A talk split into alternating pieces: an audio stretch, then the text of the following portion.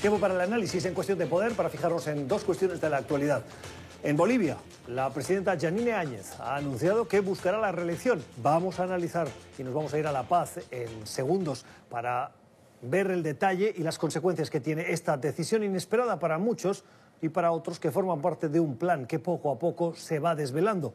Pero antes, en Perú, este fin de semana ha habido elecciones, aunque la actualidad sea tan bulliciosa que hayan podido pasar desapercibidas, nos parecía relevante hoy abordarlas. Elecciones no a la presidencia, elecciones al Parlamento. Y son elecciones que ofrecen un nuevo Parlamento para lo que queda del periodo, no para un periodo completo. ¿Por qué? Porque Martín Vizcarra, el presidente, decidió, usando su potestad constitucional, disolver esa, esa Cámara porque durante dos veces le negaron las reformas del sistema de justicia que él estaba impulsando. Así lo pensaron los padres constitucionales en la reforma del 93. Hemos invitado a quien hoy nos acompaña aquí en el estudio, el señor Carlos Manuel Indacochea, que es analista político, es sociólogo y es peruano. Señor Indacochea, gracias por estar con nosotros. Encantado. Gracias por venir. Oiga, eh, el Congreso que ofrece un Parlamento atomizado esa es la palabra que hemos visto que utilizan muchos eh, analistas y que no ofrece realmente un contrapeso potente, porque al menos no hay un partido que tenga la capacidad de hacerle de contrapeso al presidente Martín Vizcarra. Han entrado eh, entre 8 y 10 formaciones. Entre 8 y 10. ¿Y esto qué escenario nos deja de aquí al final de la legislatura? Bueno, acaso se formen alianzas, pero lo que pasa en principio es que con un parlamento fragmentado, el presidente Vizcarra va a tener mayor libertad de acción, o por lo menos menos impedimentos que los que tenía con el parlamento anterior. Pero alguien podría decir, ahora se tiene que poner de acuerdo con 10 distintos, o con al menos 5 que le sumen las mayorías necesarias. Eso requiere como más trabajo de negociación política. Bueno, puede ser trabajo de filigrana en negociación política. Lo que tenía antes era una oposición cerril de la, de la mayoría que le impedía hacer cualquier cosa. Entonces su trabajo se hace más complejo, pero va a poder trabajar. Y los que entran ahora tienen voluntad de llegar a acuerdos, quiero decir, esa reforma de justicia que parece a ojos de un observador externo necesaria para el Perú, ¿va a tener visos de avanzar o los nuevos congresistas van a continuar defendiéndose como clase, si me permite, y usted me corrige, para evitar que esa reforma les acabe salpicando en posibles acusaciones? No creo que puedan defenderse en colectivo. Eh, creo que son grupos muy variopintos. Eh, por supuesto, el grupo de Fujimori está muy reducido eh, y los que han tenido la primera votación, si se quiere, aunque fragmentaria, es Acción Popular, con no más del 11% de los votos. Yo creo que varios de estos grupos son proclives a negociar y a pactar y son proclives a demostrar que son parte de una gobernabilidad viable, porque la gobernabilidad es muy precaria en el Perú. ¿Qué, ¿Cuánta renovación de parlamentarios ha habido respecto de la última elección?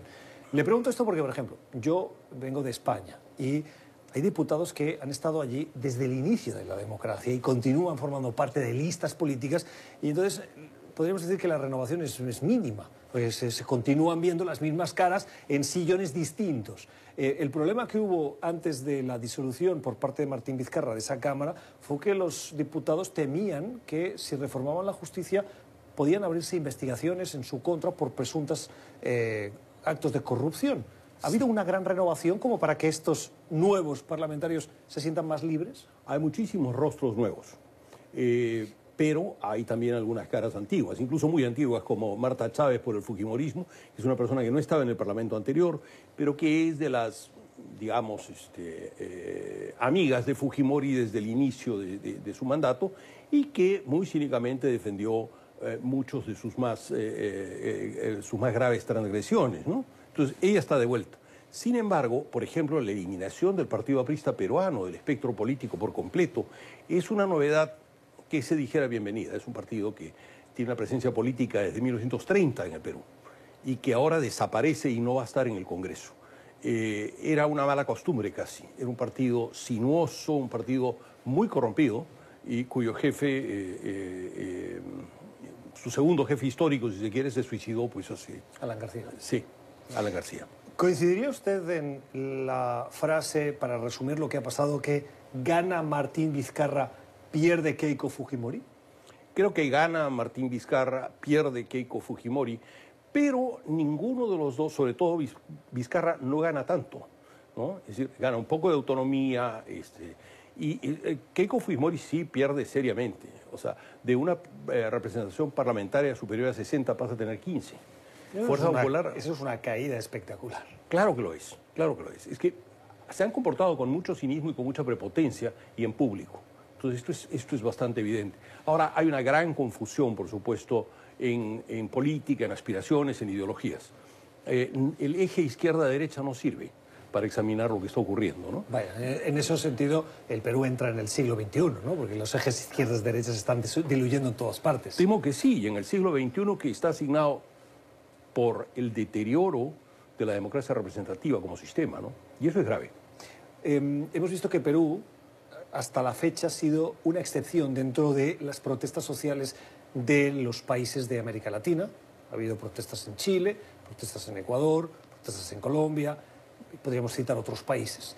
Uh, el Perú hasta la fecha no ha visto esas protestas, pero sí ha visto casos escandalosos de corrupción y me parece todos sus presidentes vivos recientes y, y, y, los que han perdido la vida o se la han quitado también estaban manchados. ¿Por qué la gente no sale a la calle en Perú y sí está saliendo en otras partes del continente por cuestiones de mucho menos calado como las que podría haber en Perú? Bueno, eh, en principio por falta de liderazgo político, pero también puede tener un papel la memoria histórica traumática de Sendero Luminoso. Eh, y también puede tener un papel el creciente cinismo. Hay una desconfianza en la clase política tal que la gente no tiene la impresión que puede hacer la diferencia manifestándose en la calle, que puede realmente eh, eh, motivar que uno u otro movimiento político lideren la, la, la anticorrupción y, y, y, limpien el panorama. ¿no? Entiendo este último punto. Me queda alguna duda y le pido si me puede ayudar un poquito más con una explicación a la mención de Sendero Luminoso. ¿Cómo influye Sendero Luminoso en esa apatía de los peruanos a salir a la calle? Bueno, la, el temor a la violencia política, el temor a la rebelión, si se quiere, y también el temor a la reacción del Estado, ¿no? que tuvo, por supuesto, un papel eh, casi tan, tan grave como el de Sendero Luminoso durante esta infausta eh, casi guerra civil, ese conflicto interno. ¿no? Cuando dice Estado, ¿se está refiriendo a las Fuerzas Armadas? Ciertamente, la policía y las Fuerzas Armadas. No solo la policía y las Fuerzas Armadas eh, tuvieron ese papel este, y, y, causaron ese número de muertos y torturas y qué sé yo, sino que no han cambiado para nada. A nadie se le ha ocurrido que el aparato de seguridad del Estado tiene que cambiar si se tiene que enfrentar alguna otra insurgencia o cualquier otra contingencia en mejores condiciones de respeto a los derechos humanos y de libertades democráticas. ¿Y no lo han hecho por miedo? Eh, yo creo que ha sido abandono, desidia y acumulación de varias crisis, en donde aparentemente la gestión económica es lo más importante. ¿no? ¿Son democráticas esas Fuerzas Armadas hoy en Perú? Eh, me atrevería a decir que no. Eh, funcionan eh, con jerarquías propias, con una cultura interior propia. No hay ninguna evidencia que tengan un comportamiento eh, respetuoso de la ley y dispuesto a hacer una cierta economía de la violencia en sus acciones si tuvieran que hacerla. Es el análisis de Carlos Manuel Indacochea, es analista político y sociólogo, haciendo la revisión de lo que nos deja esa jornada electoral del Perú de este pasado domingo. Gracias. Encantado.